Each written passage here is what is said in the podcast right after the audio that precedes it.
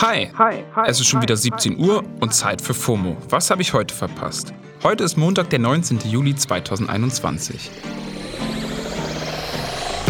Mein Name ist Don Pablo Mulemba und diese Woche erzähle ich euch hier auf Spotify, was im Internet so abging. Heute geht es um Patzer und Katastrophenmanagement und um bevorstehende Releases von Vis-a-vis und Kanye West. Ihr müsst nicht im Netz unterwegs gewesen sein, um von der Hochwasserkatastrophe im Westen Deutschlands gehört zu haben. Auch hier bei FOMO haben wir letzte Woche schon darüber berichtet. Zahlreiche PolitikerInnen waren bereits in den Katastrophengebieten, um sich ein Bild von der Lage zu verschaffen. Auch unser Bundespräsident.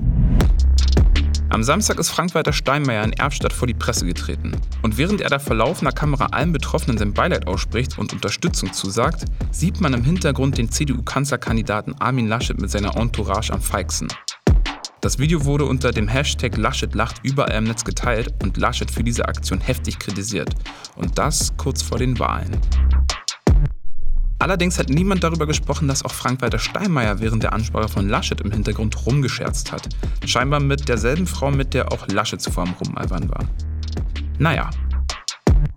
Armin Laschet hat sich bereits via Twitter und im WDR für die Aktion entschuldigt. Die Journalistin Jasmin Mbarik hat dazu getwittert, kann ich glauben, wie unterschiedlich Laschets und Steinmeiers Lachen bewertet werden.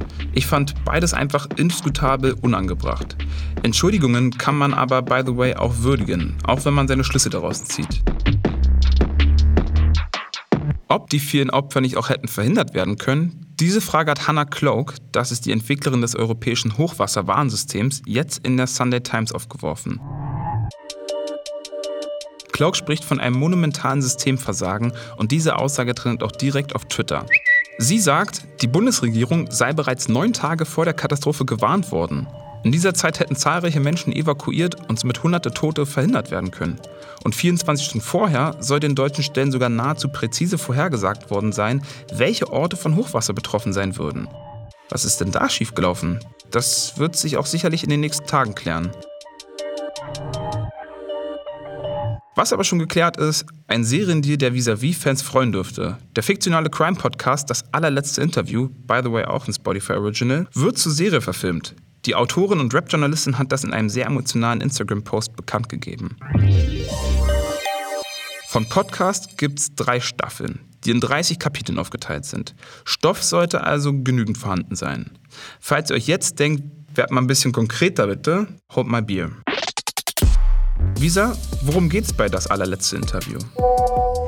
Beim allerletzten Interview geht es um Clara und Clara ist eine junge Frau, die mit Rap eigentlich überhaupt nichts am Hut hat, sich aber einschleust als Moderatorin beim größten Hip-Hop-Magazin Deutschlands mit dem Ziel, am Ende den bekanntesten Rapper des Landes umzubringen. Aus Rache. Aber mehr verrate ich noch nicht, aus spoilertechnischen Gründen. Aber das ist erstmal kurz und knapp der Plot von das allerletzte Interview. Wann können wir denn mit der Serie rechnen? Boah, wenn es nach mir ginge, dann könnten wir die Serie auf jeden Fall alle übermorgen streamen. Aber ich glaube, es wird leider sehr, sehr, sehr, sehr, sehr viel länger dauern. Ich bin ein unfassbar ungeduldiger Mensch und die komplette Produktion so einer Serie dauert bis zu zwei Jahre leider. Und es ist noch sehr viel zu tun. Also von der ganzen Drehbuchentwicklung über äh, die Castings und dann eben auch der Dreh selbst ist eigentlich noch alles zu tun. Aber wir fangen jetzt an. Also es wird hoffentlich nicht allzu lange dauern. Nur ein paar Jahre halt. Das mit der Ungeduld kann ich mir gerade bei solch einem Projekt wirklich gut vorstellen. Wie geht's denn jetzt weiter?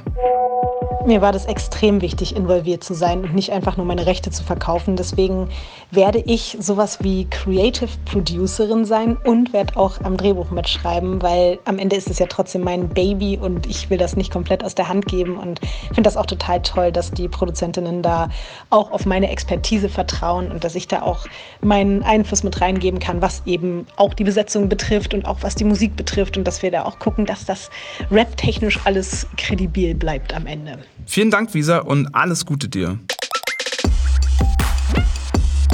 Kommen wir von der Autorin und Rap-Journalistin zum Rapper. Kanye West-Fans dürften sich auf die kommenden Wochen freuen, denn es scheint eine neue Yeezy-Season im Anmarsch zu sein. Der US-Rapper hat gestern ein exklusives Album-Listening veranstaltet. Insider, die dabei sein durften, rasten komplett aus. Twitter-Größe Justin LaBoy hat behauptet, dass wir wohl nichts anderes mehr hören werden, wenn Kanyes Album diese Woche erscheint. Obwohl zu Beginn der Veranstaltung alle Smartphones eingesammelt wurden, hat es eine Person geschafft, heimlich Aufnahmen zu machen. Auf Twitter kursiert ein Snippet der Show, das wir euch selbstverständlich in die Shownotes packen. Es wäre ja nicht das erste Mal, dass Kanye ein Album ankündigt, aber nicht veröffentlicht. Mittlerweile ist das Ankündigen und Nicht-Veröffentlichen von Alben ein echter Running Gag innerhalb der Kanye-Community geworden. Gut auf den Punkt und mich zum Schmunzeln gebracht hat mich dieser Tweet. I'm not believing Kanye's dropping until I'm four songs into the album. Bevor ich mich verabschiede, ein kleiner Podcast-Tipp von mir. Die Spezialfolge von 19220, ein Jahr nach Hanau, ist jetzt online. Hört dort unbedingt mal rein. So, das war's auch für heute mit FOMO und wir hören uns morgen wieder hier auf Spotify. FOMO ist eine Produktion von Spotify Studios in Zusammenarbeit mit ACB Stories. Und wenn ihr keine Folge mehr verpassen wollt, dann abonniert uns gerne. Oder folgt uns.